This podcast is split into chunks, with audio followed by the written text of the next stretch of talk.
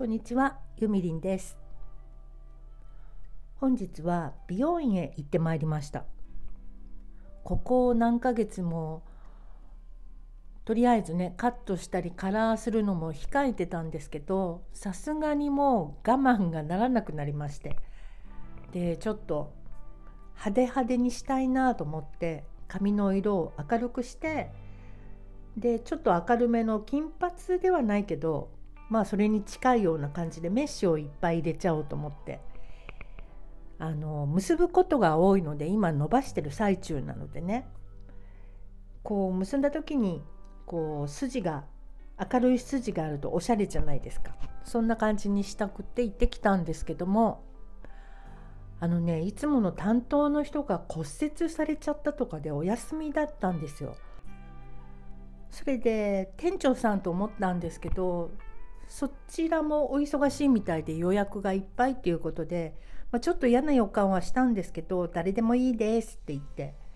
で結構キャリアの浅めの方が担当だったんですね。なんかね自信なさげなんですよ最初から。こう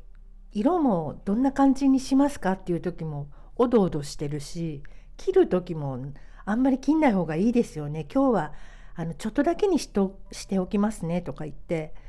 やっぱりあの担当の方がねいらっしゃるからそれで気を使ってるのかもしれないけれどもそれにしてもなんかおどおどしてるのね私が怖いのかもしれないけど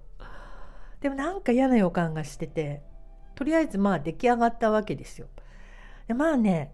そのやってる間もこうピンで留めてる時にこう髪を引っ張るので皮膚がつれちゃったりとか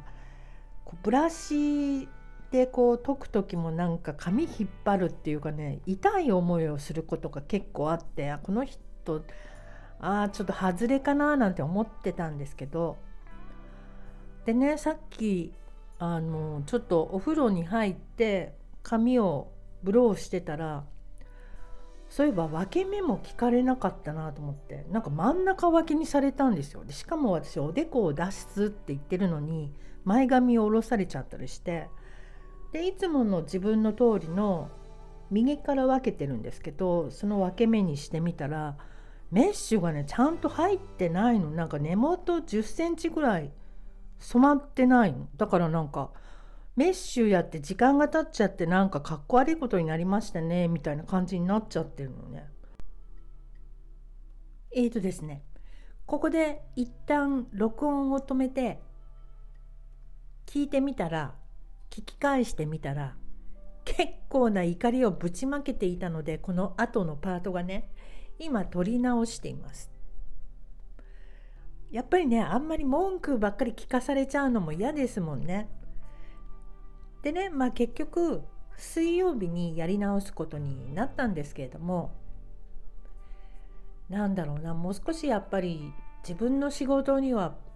自信を持ってもらいたいしプロフェッショナルなんだからやることはちゃんとやってほしいなと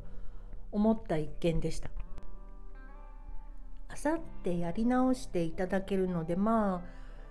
とりあえずきっと気持ちはあさってにはねちゃんとやっていただければ収まるかなとは思うんですけど結局こうやって二度手間になるし